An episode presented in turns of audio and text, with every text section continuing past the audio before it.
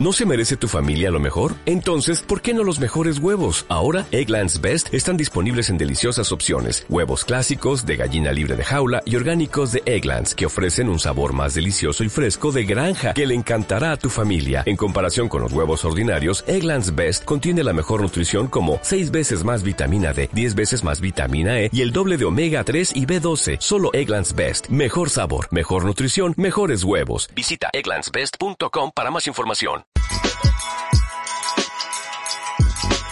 Estás escuchando Sí, el podcast de Somos Innovación.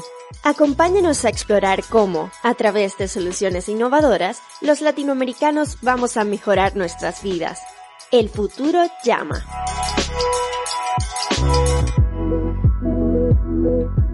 Hola, soy Federico Fernández. Bienvenidos a un nuevo episodio de Sí, el podcast de Somos Innovación.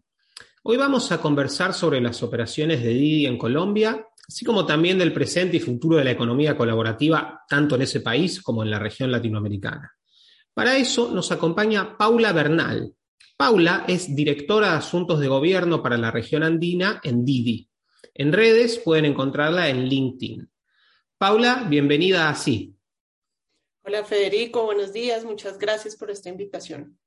No, al contrario, muchísimas gracias a vos por, por aceptarla. Estamos muy contentos de estar eh, pudiendo conversar con vos hoy. Y quería empezar con lo siguiente. Cuando uno dice Didi, lo primero que se nos viene a la mente es un gigante de la movilidad urbana.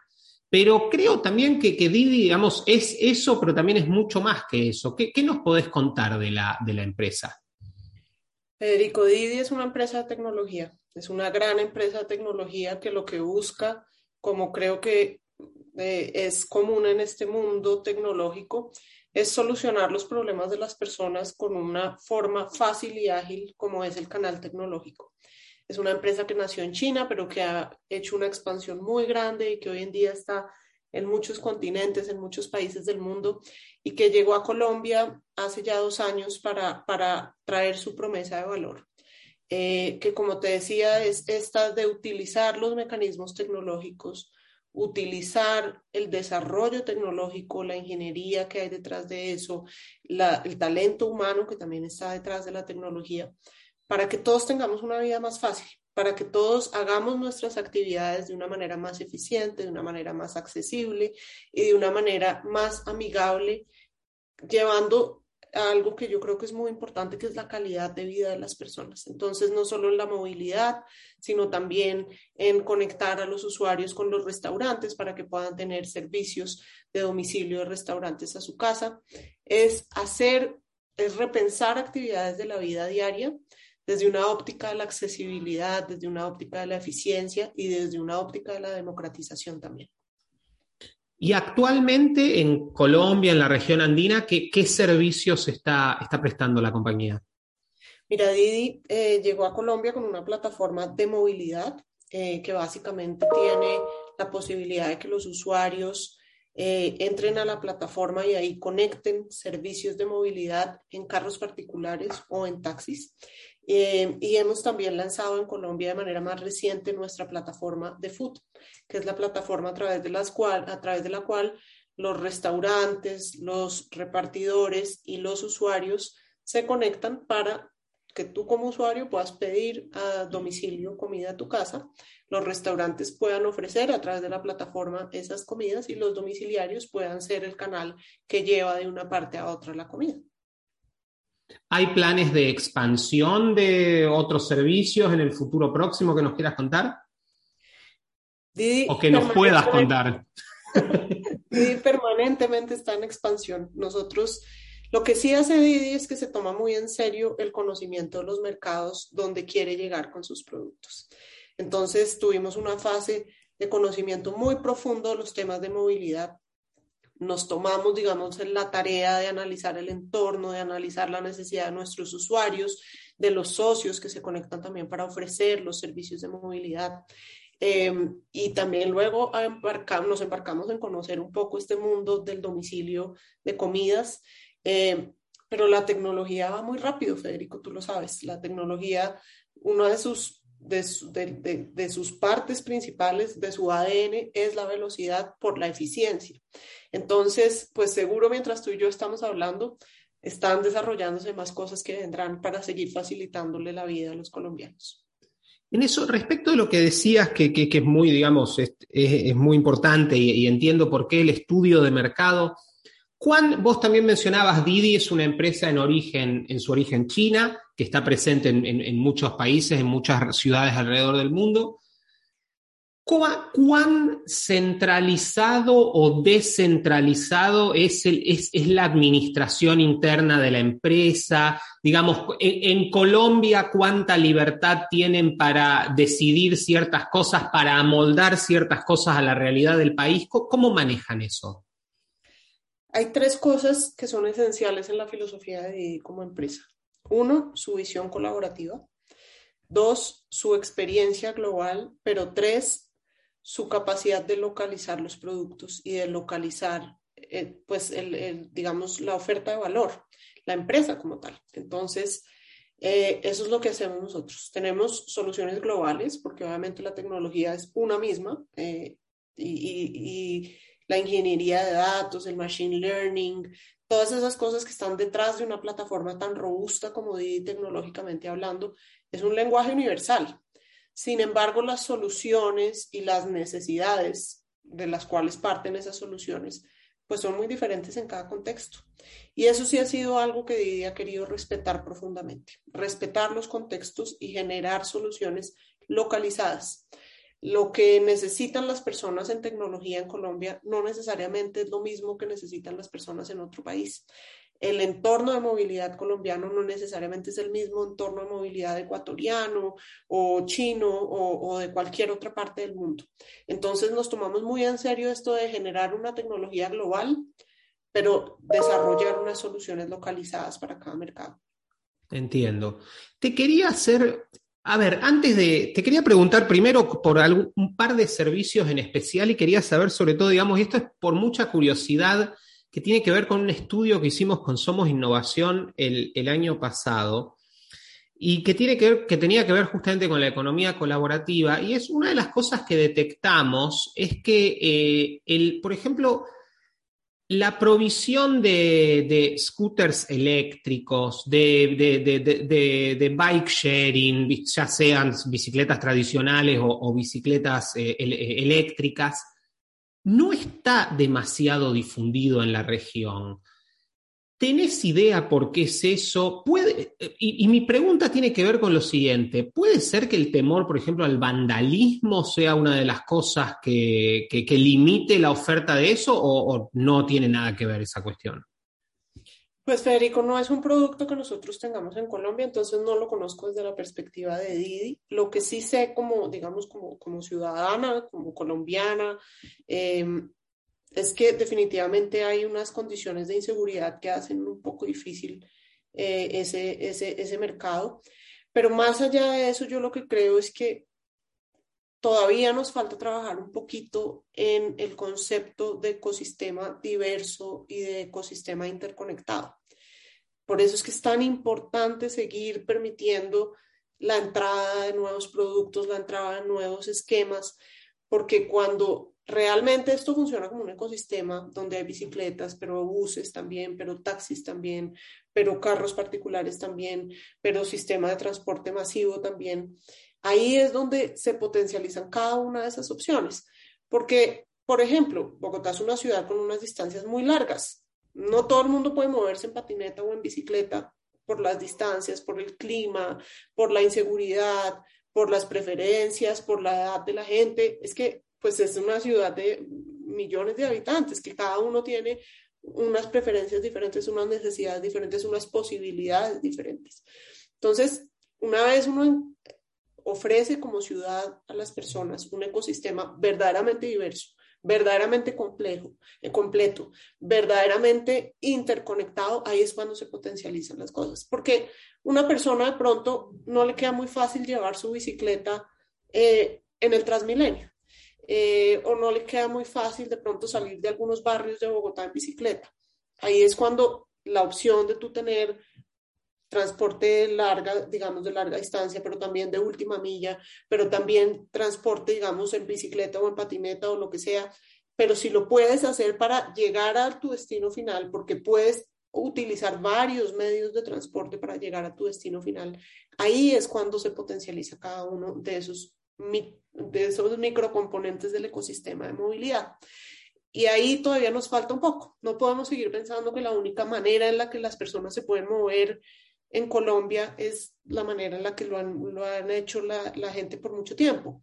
Hay que ofrecer más opciones. Hay que sacar, digamos, de, de, de la exclusividad al usuario para permitirle soñar y para permitirle hoy me voy a ir en esto, mañana me voy a ir en esto otro, voy a encontrar, voy a tener, sé como ciudadano, tengo la confianza que mi ciudad me ofrece todas las posibilidades para tener una vida más amigable, para ir más rápido al trabajo a la casa, para ir más seguro, para poder pagar menos. Eh, digamos, muchas cosas que se conectan en la movilidad con la vida diaria de las personas y con, pues, con lo más esencial de las personas. ¿Cuánto tiempo gastas en tu familia? ¿Cuánto, o pues mejor dicho, cuánto tiempo puedes invertir en tu familia? ¿Cuánto te demoras en ir del trabajo a la casa? ¿Cómo vas al médico? Eh, ¿Cuánto presupuesto, del, digamos, de los ingresos familiares destinas a la movilidad? En términos de movilidad, en Colombia, en las ciudades colombianas. ¿Cómo registraron ustedes, eh, digamos, el auge de la pandemia? ¿Cómo ven ahora, ven ahora, digamos, en, las ciudades colombianas un movimiento que era similar al de 2019? ¿Todavía no? O sea, hay como un auge del home office en todos lados. ¿Eso ustedes lo detectan? ¿Qué, qué cambios, digamos, y más interesantes nos podés contar que hayan visto en ese sentido? Pues mira, yo creo que ya estamos acercándonos a una situación mucho más eh, similar a la de prepandemia. Eh, durante la pandemia pasamos por muchos, por muchos momentos como muy específicos. Eh, pues al inicio, por ejemplo, te digo que Colombia lamentablemente no, no tomó la decisión de usar más las plataformas de movilidad. Me refiero, Colombia no digo los usuarios, sino las autoridades. Lamentablemente no seguimos un camino que siguieron otros países que yo creo que fue eh, adecuado, que fue establecer, dada la necesidad del distanciamiento social, dada la necesidad de la trazabilidad, dada la necesidad de poder de alguna manera hacer una revisión más cercana de las medidas de bioseguridad o más eficiente de las medidas de bioseguridad, muchos países decidieron declarar las plataformas como servicios básicos o servicios esenciales, que incluso estaban exceptuados de las cuarentenas y de las restricciones y, y de los toques de queda, etc.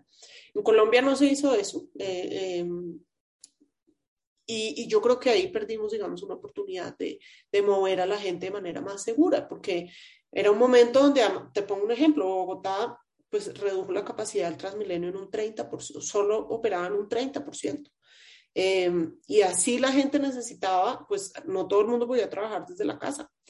Y entonces yo creo que ahí perdimos una oportunidad. Luego cuando, digamos, cuando las plataformas eh, reiniciaron su operación de alguna manera, cuando las restricciones más estrictas y más drásticas bajaron, eh, vimos un, eh, momentos donde las plataformas se usaban sobre todo para ir a la clínica, para ir al médico, para ir al mercado, como unos hábitos muy específicos de los usos de las, de las plataformas. Lo que sí vimos durante todo el tiempo fue cómo los usuarios apreciaron y valoraron las herramientas tecnológicas que las plataformas ofrecimos, como por ejemplo que te avise la plataforma que la persona que maneja el carro que, que te va a recoger está usando un tapabocas. Eh, y bueno, las plataformas desarrollamos unos roles que yo creo que fueron fundamentales en la pandemia. En Colombia lanzamos nuestra campaña para donar viajes a los médicos, al personal de la salud, viajes gratis para que los médicos y el personal de la salud pudieran acercarse a seguir haciendo su labor, porque además, ¿qué más difícil que por ejemplo, la gente de, los hospitales, que en ese momento las calles estaban tan solas, nadie salía a la calle, y sin embargo a ellos les tocaba encontrar la manera de llegar al hospital en las noches, en zonas apartadas. Entonces, eso fue una labor que yo creo que tuvo mucho valor social. Tuvimos también nuestra estrategia del Fondo Internacional para los socios que resultaran contagiados de COVID, les dábamos eh, digamos, eran beneficiarios de un fondo que, que, creó Didi para ese fin.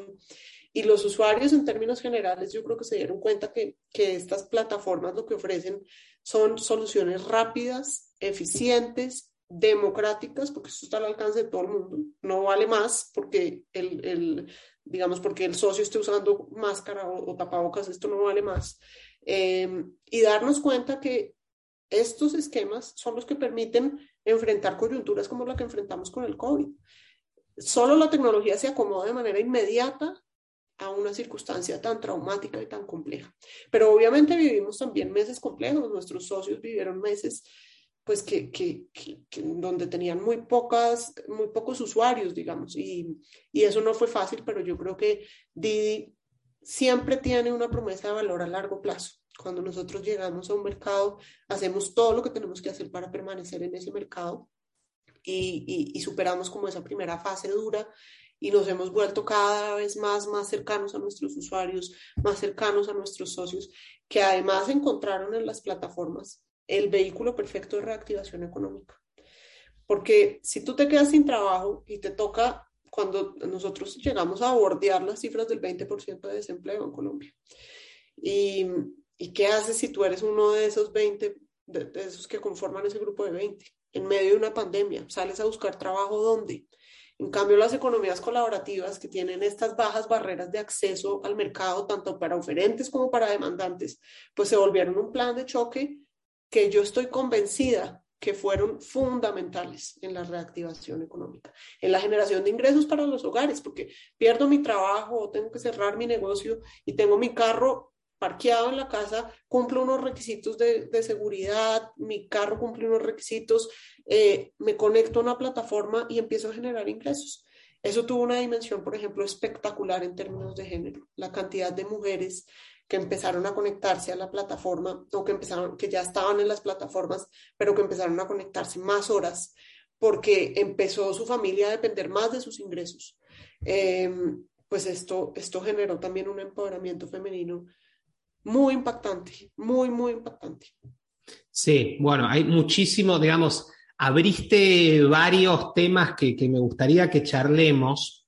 Para empezar, o sea, un poco lo que vos mencionabas es así, fue, digamos, hubo el mismo efecto y la misma sensación, yo creo que en toda la región y lamentablemente en varios países de Latinoamérica, yo, soy de Argentina y en Argentina, digamos, eh, tristemente, y uno no sabe bien por qué, eh, por parte del gobierno nacional en, el último tiempo, o sea, previo a la pandemia, hubo una suerte de demonización de, las plataformas, también, por ejemplo, de todo lo que tiene que ver con innovaciones en fintech.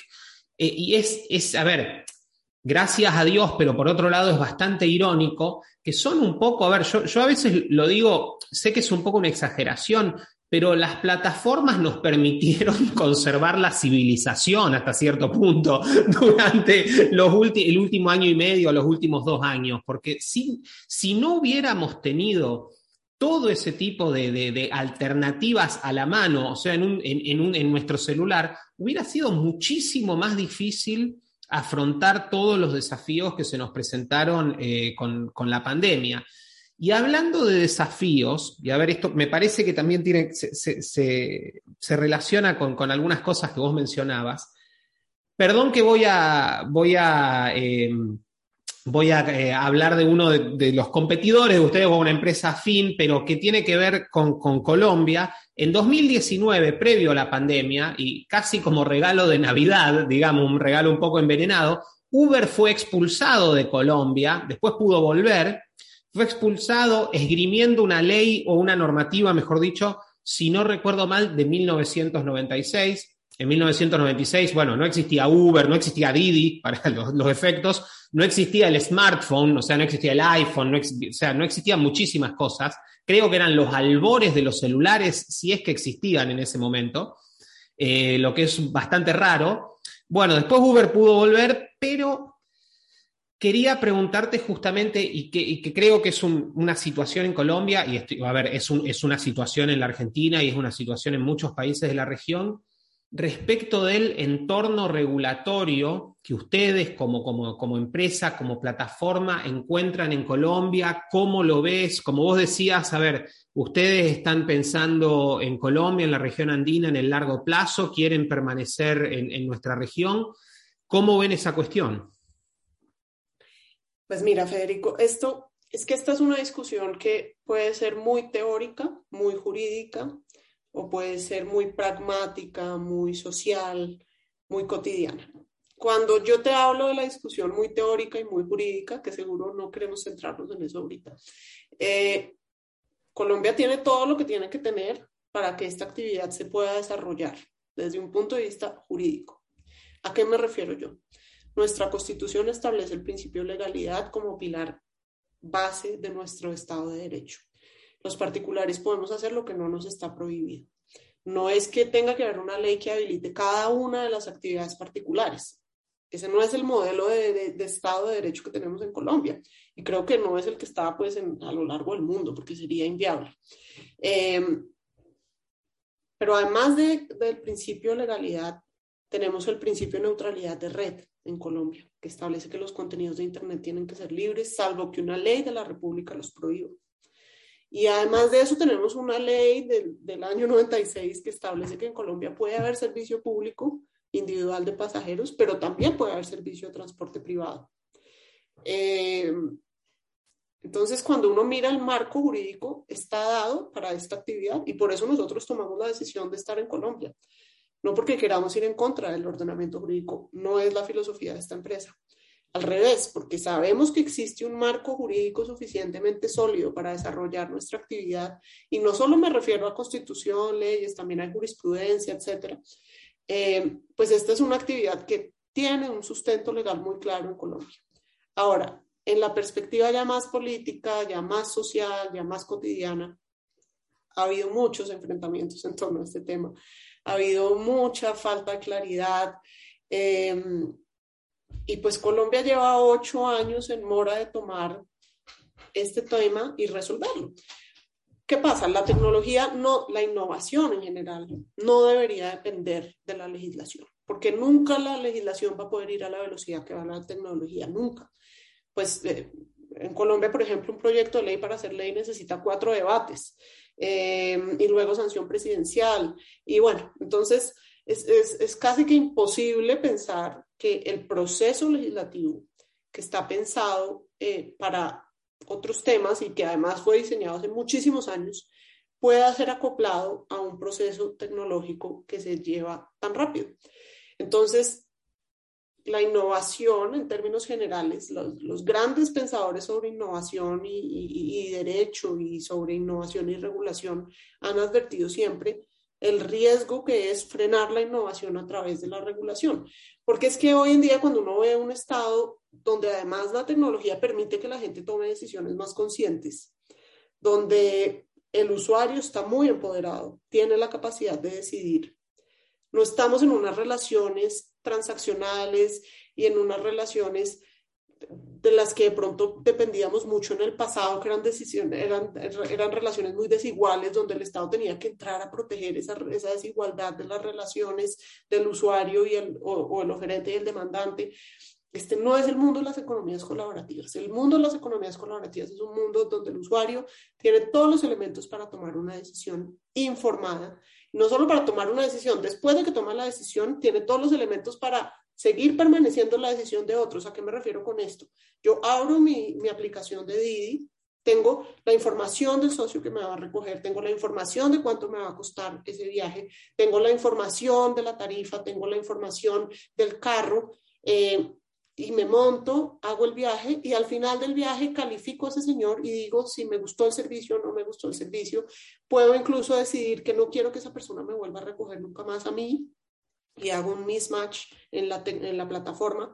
Eh, y entonces, este es el mundo donde los usuarios tienen que estar más empoderados y donde la ley tiene que llegar a llenar los vacíos necesarios.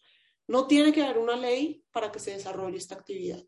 Esta actividad ha encontrado su espacio en la sociedad, ha encontrado su espacio en los usuarios, ha encontrado, además, siempre creo que hay que recordar un tema que, que, es esencial de esto.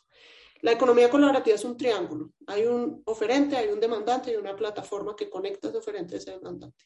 La real transacción, que en este caso, por ejemplo, es un servicio de movilidad, ocurre entre un oferente y un demandante. La plataforma los puso en contacto. Y eso es una realidad no solo física, Didi no está en ese carro, nadie de Didi va en ese carro, va un socio oferente y un usuario demandante, sino que es una realidad financiera. Si ese viaje vale 10 mil pesos, la tasa promedio que cobra Didi en Colombia es de 10%, o sea, el ingreso de Didi es de mil pesos, el ingreso del socio es de 9 mil pesos. Entonces, eso es una realidad que la plataforma es un intermediario no hace parte del, digamos, de ese servicio de movilidad.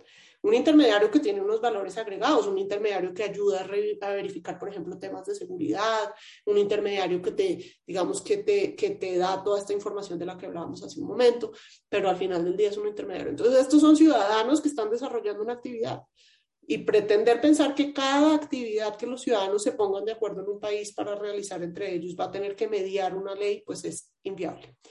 Pero ¿qué pasa? Definitivamente esta es una problemática que en ocho años no se ha podido resolver. Entonces lo que hemos dicho es, no consideramos que esto necesitara una ley, pero si esa es la forma de, de tramitar esta diferencia social, industrial, política, etcétera, hagámoslo. Pero sigamos adelante. Porque es que tenemos dos millones de usuarios en el caso de Didi, tenemos 200 mil socios y estas personas necesitan moverse y necesitan que esta plataforma siga operando. Entonces, le hemos dicho a las autoridades, cuenten con nosotros, con nuestra plena disposición de ayudar en el proceso. Díganos qué condiciones, digamos, cuáles son las condiciones que el Congreso o el gobierno considera necesarias para que esta actividad se dé, pero sigamos adelante. Y nos hemos visto envueltos en una suerte de círculo vicioso porque las autoridades dicen, no, es que ustedes no están cumpliendo los requisitos del transporte individual de pasajeros, del transporte público de pasajeros. Nosotros no somos transporte público de pasajeros, nosotros no prestamos servicios de transporte. De hecho, no prestamos ningún servicio diferente al servicio de intermediación, de intercomunicación, de conectividad, de tecnología. Em, pero entonces uno les dice, pero entonces dígame cuáles son los requisitos, saque la ley, saque el decreto y pues yo me, digamos, me acomodo a eso, pero tampoco sacan la ley y el decreto y siguen diciendo, no, es que lo que ustedes están haciendo es contrario a la ley. Yo tengo la firme convicción personal, legal, jurídica, etcétera, que no es contrario a la ley lo que estamos haciendo. Pero no podemos seguir en esta discusión por siempre. Entonces, lo que le hemos pedido a las autoridades es avancemos en esta discusión, avancemos, saquemos la regulación, sea un decreto, sea una ley, sea lo que sea, Permitamos que lo que ya existe en las calles exista en la ley. ¿Y qué es lo que existe en las calles? Una coexistencia perfecta. Hoy en día los taxistas se conectan a Didi de manera masiva. El 70% de los taxistas de Bogotá están conectados a la plataforma de Didi. Porque ellos entienden que esa dicotomía y ese divorcio pues eh, no es tan real. No, no es cierto que una persona que toma un carro particular nunca va a tomar un taxi. No es cierto que el hecho de que existan plataformas tecnológicas de carros particulares implique la desaparición del taxi. Eso no es cierto. En Didi lo hemos evidenciado, llevamos dos años coexistiendo con la plataforma, llevamos dos años llevando las ventajas de la plataforma tanto a los socios de carros particulares como a los socios de taxis. Y lo único que falta es que esa realidad y que esa satisfacción de los dos millones de usuarios, que de hecho te cuento, hicimos una encuesta con Invamer hace un, par, hace un año ya, em, y el 97% contestaron que quieren que las plataformas se regulen. Le piden al gobierno y al Estado, por favor, salgamos de esto ya. Em, entonces, eso ya lo hemos vivido nosotros en la vida, digamos, en la, en la cotidianidad. Eso lo viven dos millones de usuarios de Didi todos los días de la vida. Ahora lo que falta es que la ley refleje esa realidad, que no siga tratando la ley de obligar a las personas eh, a un, digamos, a un esquema de monopolio, a un esquema de una sola opción en el mercado, porque eso también está proscrito en nuestra constitución. Este es un mercado libre eh, y es, una, es un sistema económico que promueve la competencia y eso no puede ser ajeno al transporte ni a la movilidad. Sí, sí, sin dudas. A ver, en, en, parte lo que vos decías y esta explicación tan, tan, tan clara y tan cabal que nos dabas, un poco también pone, digamos, Lo que acá está en discusión, y es algo que tenemos que tener en claro porque si no vamos a generar una receta para el fracaso absoluto, es la relación entre regulación por un lado y tecnología por el otro, o innovación si querés ser un poco más eh, general. Y estamos en un punto en el que la regulación, bueno, digamos, la regulación por definición, como vos decías, no puede prever a la innovación, aplicarle leyes de hace 70 años a cosas que, son actuales no tiene, es, digamos, es, es, asfixiarlas y, destruirlas. Y necesitamos, digamos, tenemos que generar un ámbito que permita, y esto lo estoy diciendo en el mejor sentido de la palabra, la experimentación, que los ciudadanos decidan y que el rol de la regulación sea un rol yo diría que tendría que ser, o sea, por supuesto, el, mínimo rol posible, yo creo que ese es el ideal, pero y sobre todo un rol enfocado en la salvaguardia de los ciudadanos, no mucho más, porque después, a ver, ¿cuál va a ser la próxima idea de Didi? No creo que ningún regulador lo sepa. Y si lo supiera, sería un emprendedor, no un regulador y estaría, digamos, compitiendo con ustedes, ¿viste? o trabajando para ustedes entonces, o para, o para alguna otra plataforma. Entonces, ese punto es central, si no vamos a generar espacios que, digamos, de, asfixia para todo aquel que nos quiera traer un futuro posible. Totalmente. Y es que precisamente ese es un mensaje que yo creo que los colombianos tenemos que darnos cuenta. Em, acá todo el mundo piensa que esta es una pelea de taxistas contra plataformas y esto va mucho más allá. Porque no, como te digo, ni yo, yo no sé cuáles son las soluciones que hoy se están diseñando, eh, digamos, en nuestro centro de tecnología y de ingeniería. Eh, pero lo que sí estamos mandando como país es un mensaje muy malo, porque estamos diciendo que en ocho años no hemos podido resolver esta discusión. Y eso no es justo. Eso no es justo con los usuarios, eso no es justo con los socios, eso no es justo con los mismos taxistas que también están envueltos en esto hace ocho años, eso no es justo con las empresas, eso no es justo con nadie. Un Estado no puede demorarse ocho años en tramitar, digamos, una, una, una, necesidad, en tramitar algo que, que sigue pasando en las calles y sigue pasando en las calles. La primera razón por la que sigue pasando en las calles es porque la ley lo, así lo consagra yo he tenido momentos, digamos, de, de, como que uno ve las cosas y no puede creerlas. Em, hay veces que a uno le dicen es que como esto no está claro, como no hay claridad suficiente jurídica, acá hay un vacío legal. Eh, entonces, mientras se resuelve ese vacío legal, pues hay que seguir pues inmovilizando los carros, sancionando las plataformas. Y eso, yo soy abogada pero creo que incluso sin ser abogada, pues me llamaría la atención, porque es que el derecho sancionatorio, el derecho, digamos, restrictivo, pues es la última instancia del derecho. Si uno como autoridad no tiene algo claro, tiene que clarificarlo antes de proceder a sancionar al particular, porque es que no puede ser así. Si no, yo no estoy seguro que cometiste un delito, pero como no estoy tan seguro, entonces te vas a la cárcel, eh, digamos, cumples la pena, la condena, eh, mientras yo aclaro si esto sí era delito o no era delito. Eso no puede seguir siendo así. Es un mensaje que estamos mandando de inseguridad jurídica, es un mensaje que estamos mandando de incapacidad de consenso social, político, de, de digamos, de, de abordar como sociedad una realidad que lo único que genera es impactos positivos. Esta realidad lo único que genera es impactos positivos. Pero nos hemos demorado tanto en tomar la decisión que va a ser difícil encontrar a alguien que la tome, porque eh, como que estamos ahí patinando, patinando, patinando. Pero llega uno incluso a, a, a ver cosas tan absurdas como que la razón por la que, o, o, cuando se trata de abordar la discusión regulatoria, por ejemplo, se dice es que las plataformas tienen que tener un valor, digamos, en la tarifa, no puede ser inferior a la del taxi. Y uno dice, pero ¿para quién estamos legislando? ¿Cómo es posible que un servicio que además las autoridades en Colombia han querido catalogar de público, y, digamos los servicios públicos lo que tienen que ser es accesibles, económicos, eh, pero hemos llegado a decir que vamos a legislar y que vamos a permitir las plataformas, pero solo para cierto segmento de la población, pero solo de ciertos precios en adelante. Eh, y entonces ahí es donde decimos, estamos entendiendo mal esto porque no estamos dando la discusión desde la perspectiva del usuario, sino desde la perspectiva del oferente de un servicio. Y los oferentes de los servicios a lo que tenemos que estar obligados en este sistema constitucional y en la mayoría de los sistemas constitucionales del mundo es a ganarnos nuestro propio mercado, a ganárnoslo, pero a ganárnoslo bien ganado, a ganárnoslo con oferta de valor, a ganárnoslo con accesibilidad, a ganárnoslo con la decisión del usuario, con la decisión libre e informada del usuario.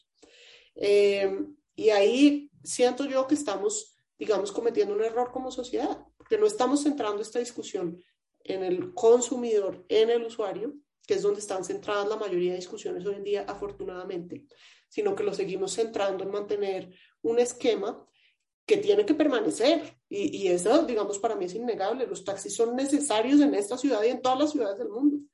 Eh, Incluso los taxis en las plataformas encuentran la forma de, seguir porque tienen mejores condiciones, digamos, económicas, tienen eh, seguridad, le ofrecen a sus usuarios más seguridad. Eh, entonces, yo sí creo que tenemos que dar un paso atrás, darnos cuenta que llevamos ocho años viendo esto desde una óptica equivocada, empezarlo a ver desde la óptica del usuario y desde la óptica de, pues, de hacer algo rápido, ojalá. Sí, sí, sin dudas. Y además también tenemos que estar abiertos, y por favor, en esto no te quiero comprometer a vos en lo más mínimo en lo que estoy diciendo, ahora esto es mi opinión personal, pero también tenemos que estar abiertos a que, digamos, hay ciertos servicios que en el pasado han cumplido una función muy importante y pasan a ser reemplazados por algo que es mejor y más eficiente. Digamos, hoy, hoy no usamos el telégrafo o no usamos, no hay prácticamente teléfonos públicos en ningún lado. Y eso no significa que son, digamos, son, digamos, fueron instituciones venerables, pero ya no cumplen y tenemos que estar abiertos a eso, porque la verdad creo que, nadie en su sano juicio querría ahora estar con luz de vela, usando un telégrafo y, digamos, y viajando en, carreta. Hay cosas que han cambiado, han cambiado para mejor y, tienen que mantenerse. Quería preguntarte, Paula, sobre una cuestión, y perdón que te estoy preguntando de temas que, que o sea, de eh, em, cuestiones que tienen que ver con la app que no están presentes en Colombia, pero, pero tiene que ver con algo que quiero hablar con vos. Tengo entendido que eh, Didi Finance no está lamentablemente presente en Colombia actualmente y mi, mi, primera pregunta al respecto es, ¿esto tiene que ver con lo, justamente con lo que estábamos hablando, con esta con este gris en el que las plataformas están y con esta imposibilidad de quizás hacer cuestiones más a largo plazo por, por, el, por el miedo que la, la, incertidumbre regulatoria genera? Nosotros como empresa seguimos confiando en Colombia profundamente. Seguimos invirtiendo en Colombia con el mismo compromiso que estamos invirtiendo desde el día uno que llegamos acá. Y ojalá este, digamos, la, la, la, la que mencionas, pero también muchas otras facciones de nuestra, de nuestra empresa, de nuestra plataforma, puedan llegar pronto a Colombia. Pero definitivamente sí hay que decir que necesitamos trabajar en la seguridad jurídica en Colombia, porque, porque necesitamos entender si, si vamos como sociedad a abrazar, eh, digamos, estos nuevos esquemas o no. Y yo ahí, pues, retomo lo que tú estabas mencionando. Nadie aceptaría que el Estado le dijera qué tipo, cómo se comunica con su familia, que no lo puede, ya no, no vamos a tener más celulares, vamos a volver a los teléfonos fijos. Esa no es una decisión que le corresponde al Estado tomar, esa es una decisión que le corresponde al ciudadano tomar. Pero hemos llegado a estar muy cerca de eso en Colombia, a que nos digan, no, la única forma en la que usted puede moverse es esta, esta, esta y esta. Hemos estado muy cerca de eso. Entonces eso prende alarmas, evidentemente. Y ahí lo único que yo considero que tenemos que repetir una y otra vez es decir, em, cuáles son, digamos, los fines del Estado, cuáles son, digamos, esas actividades donde todos queremos que el Estado participe. Nadie está diciendo que el Estado no vigile la actividad de movilidad. Para nadie es un secreto que la actividad de conducción de un vehículo es una actividad peligrosa. Muchas sentencias en Colombia lo han dicho, que el Estado tiene que tener una vigilancia especial, digamos, de estas actividades y nadie está pidiendo que el Estado no vigile la seguridad de las plataformas, eh, que no vigile temas que a todos nos competen como ciudadanos y que para eso hemos designado unas autoridades para que vigilen. Pero eso, pues, no pueden, vuelvo de nuevo, no pueden juzgarnos por no estar cumpliendo un marco normativo que no han establecido. Entonces, acá hay dos opciones. O seguimos entendiendo que esta es una actividad que no necesita regulación específica porque ya tiene unos principios generales y entonces seguimos como estamos.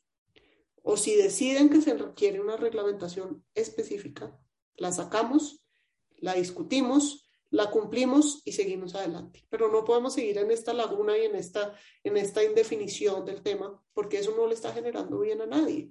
Eh, los usuarios siguen usando las plataformas, porque la verdad es que yo no creo que si hoy no hubiera plataformas en una ciudad como Bogotá, las personas no podrían moverse solo en taxi. Eso es una realidad que las mismas autoridades conocen. Eh, entonces, esto llegó para quedarse no porque sea una forma desafiante nuestra de decirlo, ni porque sea una decisión de Didi.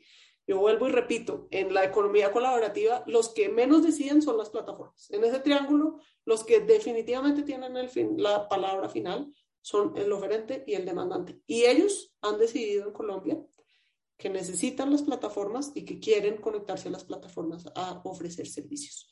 Y esto genera pues un tema que, como te digo, no solo genera un tema de impacto eh, de movilidad, de, de, mover a las personas que de otra forma no podrían hacerlo en Bogotá, sino que genera un tema de empoderamiento económico, de recursos económicos, de generación de ingresos. Fede Desarrollo sacó en Colombia hace poco un estudio muy profundo sobre eso, sobre el rol de las plataformas y el aporte que hacen al PIB en Colombia. Y esa es una realidad de la que no podemos prescindir nosotros en Colombia ahora, menos en una situación de pandemia. No, no, sin dudas.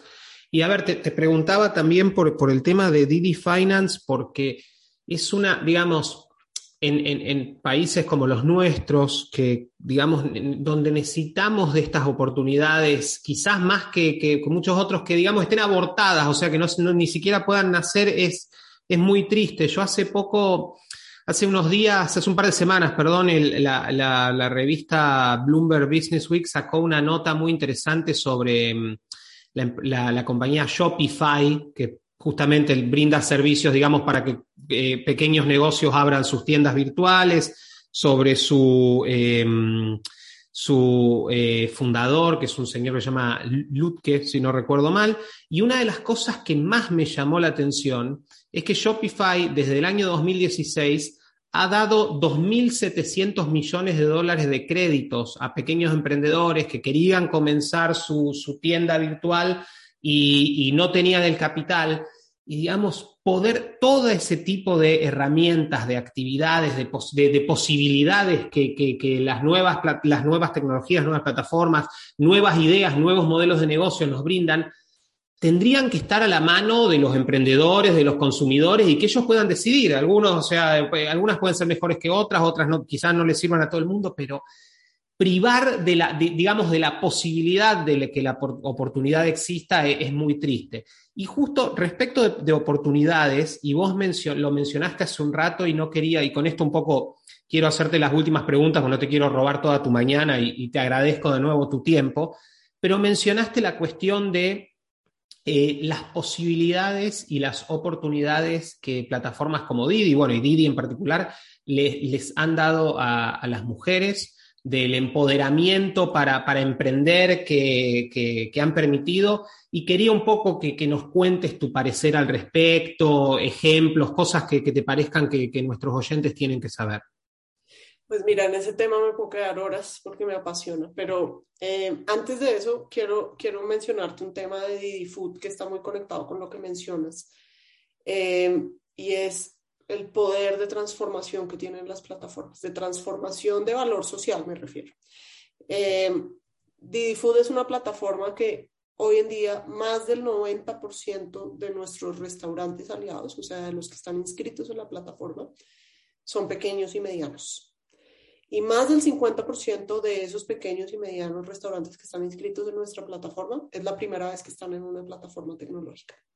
Nosotros llegamos con Didi Food con esa promesa de valor de decir, vamos a buscar a esos restaurantes pequeños y medianos que, están, que todavía no han iniciado el proceso de digitalización y los vamos a embarcar en esto.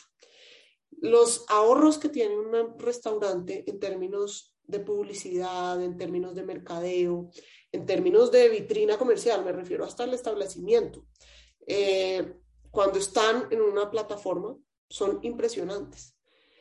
Y entonces empieza uno a ver de verdad que esto que uno sueña se traduce en realidades. Un restaurante muy chiquito que tenía, si acaso, su canal de domicilios propio, eh, que hacía muy pocos domicilios, empieza a generar incrementos sustanciales y notables de su facturación porque se conecta a una plataforma. Y Didi siempre ha tenido además, está, está en nuestro corazón, digamos, como empresa, ofrecer las tasas de servicio más económicas tanto para los usuarios, para los socios. Ofrecemos las tasas de servicio más accesibles porque queremos facilitar este proceso de digitalización en todos los entornos. Y entonces empiezas a ver tú un restaurante que nunca había tenido una vitrina comercial digital, que la empieza a tener y que empieza a abrir otro local y que empieza a mejorar sus ventas y que empieza a entender la, la economía de escala que genera una, una plataforma tecnológica. Y entonces eso es una transformación muy real de la sociedad. Eh, y al mismo tiempo, el repartidor que está llevando esa, digamos, esa comida de un lado a otro también es una persona que según Fe Desarrollo está teniendo ingresos superiores al salario mínimo. Entonces, esto es verdaderamente transformador desde donde uno lo vea. Pero entrando al tema de mujeres, mira, las plataformas de movilidad yo creo que son un ejemplo perfecto de la inclusión de género. Eh, porque generan inclusión de género y generan empoderamiento no solo en la usuaria, sino también en la oferente. ¿Cómo se desarrolla esto? En las usuarias, pues este es un tema netamente de seguridad. Las mujeres nos excluimos muchas veces de muchos espacios porque no encontramos una forma segura de llegar a esos espacios. Y la movilidad, pues es un, digamos, no es un fin en sí mismo. Yo me muevo para ir a estudiar o me muevo para ir a trabajar o me muevo para ir a un espacio cultural o me muevo para ir al médico y cuando no encuentro cómo moverme de manera segura, renuncio como mujer a muchas de esas actividades o porque la encuentro de manera segura pero no accesible. Las plataformas combinan esta, digamos, esas dos prioridades de las mujeres que en Latinoamérica son tan importantes más del 80% de las, mujeres encuestadas en Latinoamérica dicen haber sido víctimas de violencia sexual en el transporte público o de agresión sexual, de algún tipo de agresión. Entonces, no sienten, más del 80% de las mujeres contestan que no sienten que el transporte público es un lugar seguro para ellas. Y entonces ahí es donde uno empieza a ver tenemos que generar transportes seguros para las mujeres, movilidad segura para las mujeres, porque cómo queremos desarrollar, digamos, eh, iniciativas de igualdad de género desde el punto de vista de la educación, desde el punto de vista del trabajo, si las mujeres no tienen cómo llegar a esos espacios. Y, esto además tiene un capítulo mucho más profundo, pero es más chiquito, digamos, no es tan generalizado, de las mujeres que, se, que desarrollan actividades de cuidado. Y esto lo tiene súper estudiado la OIT. Muchas mujeres trabajan en casas, en el servicio doméstico, en cuidar niños, en hacer fisioterapias a domicilio, en hacer una, enfermeras. Eh, y esas mujeres tienen que ir a trabajar a espacios que están generalmente lejos, eh, desconectados de la red de transporte público y muchas tienen incluso turnos de noche y no encuentran cómo hacer eso porque si lo hacen en un medio de transporte, digamos, individual, no, no colectivo, les sale muy caro. Y entonces, esta, digamos, esta ventaja de las plataformas de generar toda una serie de herramientas específicas para la seguridad, el reconocimiento facial, el seguimiento la ruta en viaje, el botón de emergencia, conectarnos con las centrales de denuncia de acoso contra las mujeres, con la línea púrpura, por ejemplo, en Colombia. Em, esto hace que las mujeres podamos sentirnos seguras y no necesitemos ir con alguien más. Siempre es, pero ¿quién te recoge? ¿Pero quién te lleva? No, nadie te tiene que recoger, nadie te tiene que llevar. Tú también puedes salir por la noche, pero tienes en la plataforma la opción de hacerlo de manera segura. Y desde el punto de vista de la socia que se conecta, pues es un tema de empoderamiento femenino sin igual, porque las personas que se conectan a las plataformas para ofrecer sus servicios tienen algo que es difícil de encontrar en otras actividades y es la autodeterminación y la flexibilidad no tienes un horario. Tú te conectas a la plataforma cuando tú te quieres conectar, aceptas los viajes que tú quieres aceptar, Eh, y en ese sentido, las mujeres han encontrado en las plataformas una forma de compaginar la generación de ingresos con actividades del hogar, con actividades de cuidado, con otros trabajos. Entonces, si tú necesitas los martes tienes que llevar a tus niños a clase por las tardes, pero los miércoles no, entonces el miércoles te conectas a la plataforma. Eh, y eso es una cosa que es verdadero empoderamiento, porque muchas veces hablamos de empoderamiento, empoderamiento, empoderamiento. Y yo creo que sin libertad económica, sin capacidad de decisión económica, el empoderamiento es muy efímero. Eh, entonces, aquí en las mujeres encontramos nosotros como, incluso, como te decía yo, con la cuarentena, con, el, con la pandemia, mejor dicho, eh, empezaron a conectarse más horas las mujeres.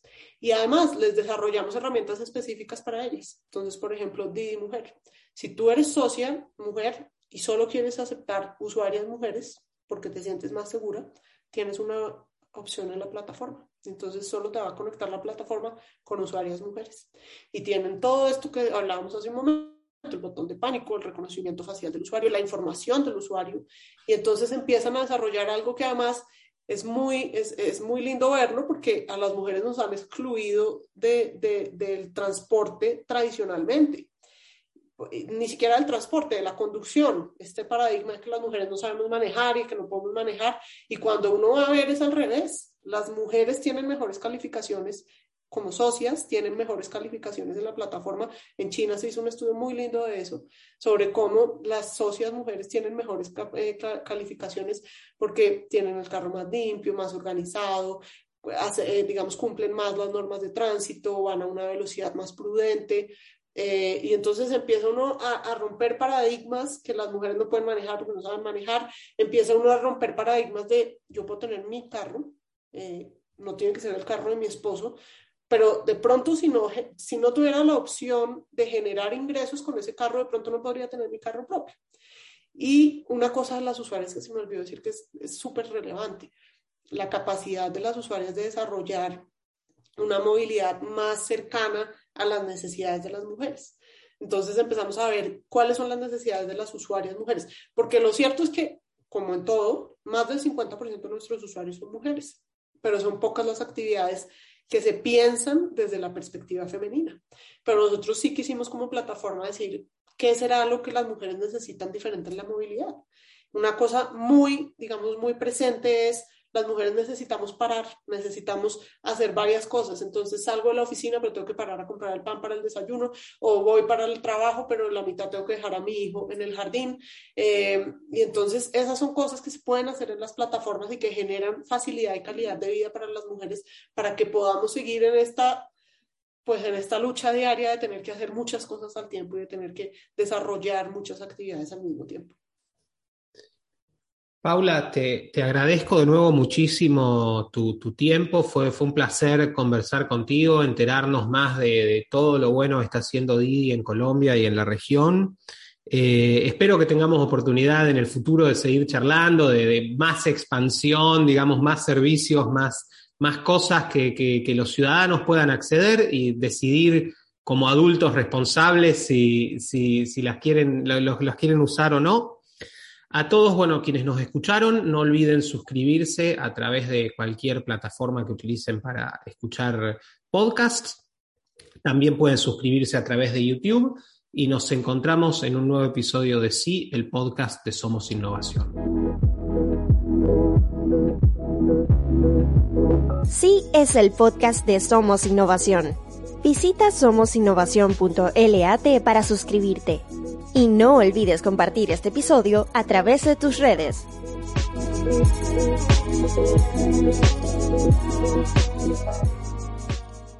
Dale más potencia a tu primavera con The Home Depot. Obtén una potencia similar a la de la gasolina para poder recortar y soplar con el sistema OnePlus de 18 voltios de Ryobi desde solo 89 dólares. Potencia para podar un tercio de un acre con una carga.